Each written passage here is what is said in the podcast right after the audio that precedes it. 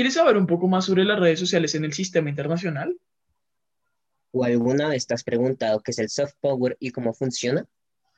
¿O tal vez te interesa un poco más conocer acerca de la naturaleza de este actor? ¿O simplemente te has interesado por esos términos tan curiosos, pues no encuentras un autor que sacie tu necesidad de conocimiento frente al tema? Bueno, pues te tenemos la solución. Bienvenido a este capítulo de Gobernanza Internacional con FIGRI. Donde responderemos todas tus preguntas frente al tema, asegurando una mayor claridad y comprensión.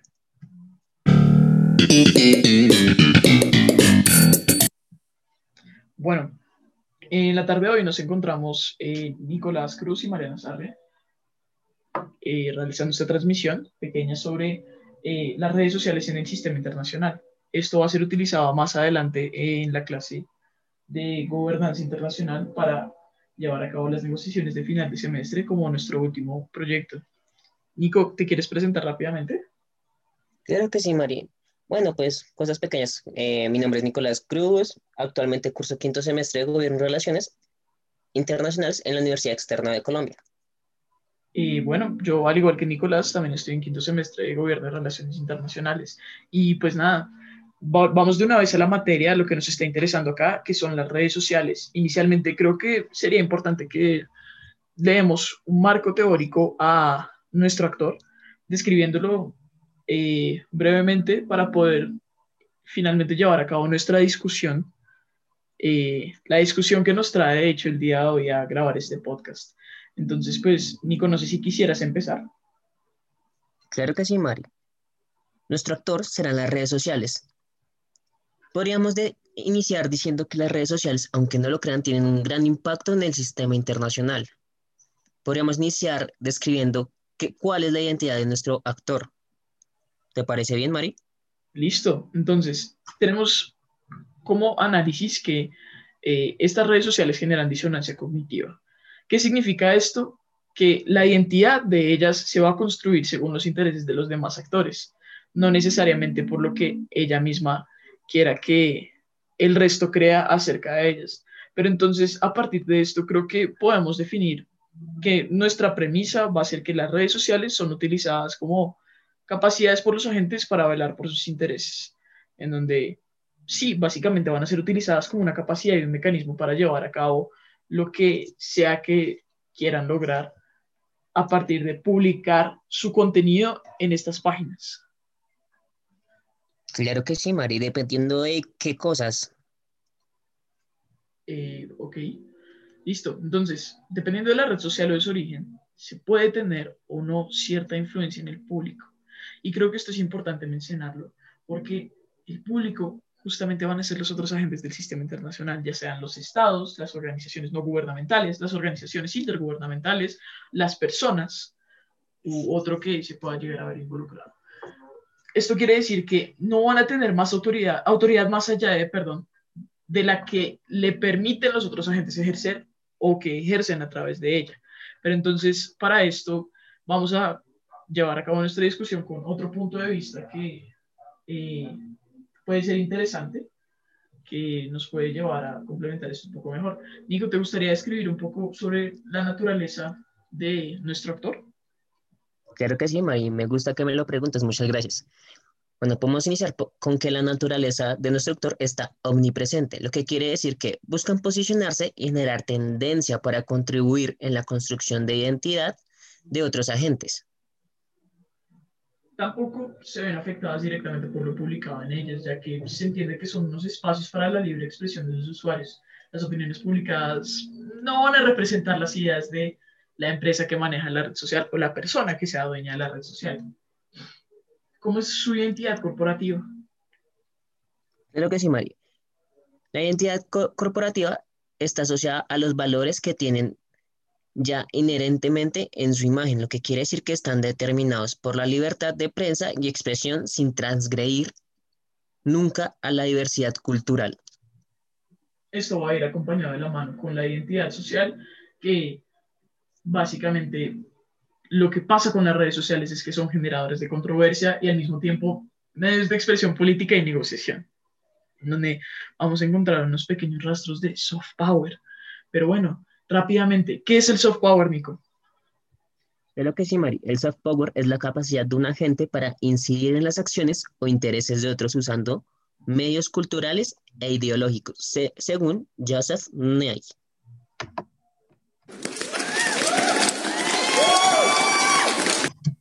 Listo. Entonces yo creo que acá esto vamos a utilizarlo como base para llevar a cabo nuestra discusión. La, los, acá la disyuntiva que estamos manejando, mi querido compañero Nicolás y yo, es que eh, no necesariamente las redes sociales, yo, yo opino que las redes sociales no necesariamente son neutrales en la medida en que también pueden tomar acciones autoritarias frente a los usuarios que la instrumentalizan. Nico, tengo entendido que para ti eh, no existe la posibilidad de que ellas ejerzan autoridad. Básicamente lo que sucede es que son, como ya habíamos mencionado anteriormente, un medio para ejercer autoridad de otros, de otros agentes, ¿no? Exactamente, María, así es. Entonces, quisieras como plantearme un poco tu idea y yo te discuto el por qué no estoy tan de acuerdo, porque no estoy de acuerdo. Ok, Mari, pues realmente por lo general las redes sociales son utilizadas por los actores para satisfacer sus intereses propios. Estas son llevadas como dinámica, dinámicas encaminadas hacia, como ya mencionamos anteriormente, el soft power, lo que quiere decir que inciden en acciones o intereses de otros actores para su beneficio. Ok, pero entonces yo considero que no necesariamente son neutrales porque a pesar de que sí, efectivamente podemos permitir que personas publiquen sus opiniones personales, estados publiquen sus eh, comunicados u otros actores publiquen lo que ellos consideran que es moral, lo que ellos consideran que es correcto. A partir de eso, evidentemente, ejercen soft power. La red social también puede tomar una decisión eh, independiente de ejercer autoridad. Un ejemplo muy sencillo de esto es cuando básicamente cualquier red social decidió banear a Donald Trump de ellas. Pues lo que está sucediendo es que ellos están eh, cortando la posibilidad de que este actor el presidente de los Estados Unidos en ese momento en el sistema internacional pudiera seguir em, manteniendo esta dinámica de difusión de fake news o difusión de, discursos de odio. Eh, otros simplemente abogaban porque era eh, coartar su capacidad de la libre expresión a través de las redes sociales, pero pues digamos que justamente porque tuvieron la iniciativa de tomar esta decisión autoritaria, eh, se demuestra que no solamente son actores que están ahí quietos esperando a la deriva qué es lo que está pasando y ver cómo todos se matan entre todos y el mundo explota por sí solo, sino que también de vez en cuando pueden interferir y ver qué es lo que dicen. ¿Qué piensas acerca de esto, Nico? Ok, Mari, me gusta tu punto de vista. Sin embargo, yo también te tengo un ejemplo muy claro donde las redes sociales son claramente herramientas, donde son un medio para un simple propósito. El ejemplo claro que te quiero mencionar es cómo Juan Guaidó, por medio de la red social Twitter, desde sus imponentes tweets, logró llegar a acaparar gran atención sobre la comunidad internacional, y no solo esta, sino también del mismo pueblo, con la cual consiguió su apoyo completo hasta el punto de posicionarse como el presidente interino de Venezuela, a pesar de la autoridad que pudiese estar ejerciendo en ese momento Nicolás Maduro. Es un punto claro donde podemos analizar que las redes sociales realmente son una herramienta para llegar a un fin donde éstas no pueden ejercer por sí solas autoridad. Ok, entonces yo creo que justamente como este es un ejercicio para eh, determinar cómo vamos a actuar en el ejercicio de negociación final del semestre, podríamos estar concluyendo y determinando en conjunto, tú me dirás si estamos de acuerdo, eh, que las redes sociales como actor, como agente, en ciertos escenarios o en ciertas situaciones específicas puede tener capacidades para ejercer autoridad, pero normalmente prefiere mantenerse en la raya y solamente transmitir los mensajes del resto que no tengan nada que ver con eh, el tema pues que se está manejando, ¿cierto? Sí, Mari, realmente me parece un buen punto de equilibrio sobre nuestras nuestros dos puntos de vista. Listo. Entonces, pues yo creo que acá ya habremos tenido una buena eh, descripción un poco de nuestro actor.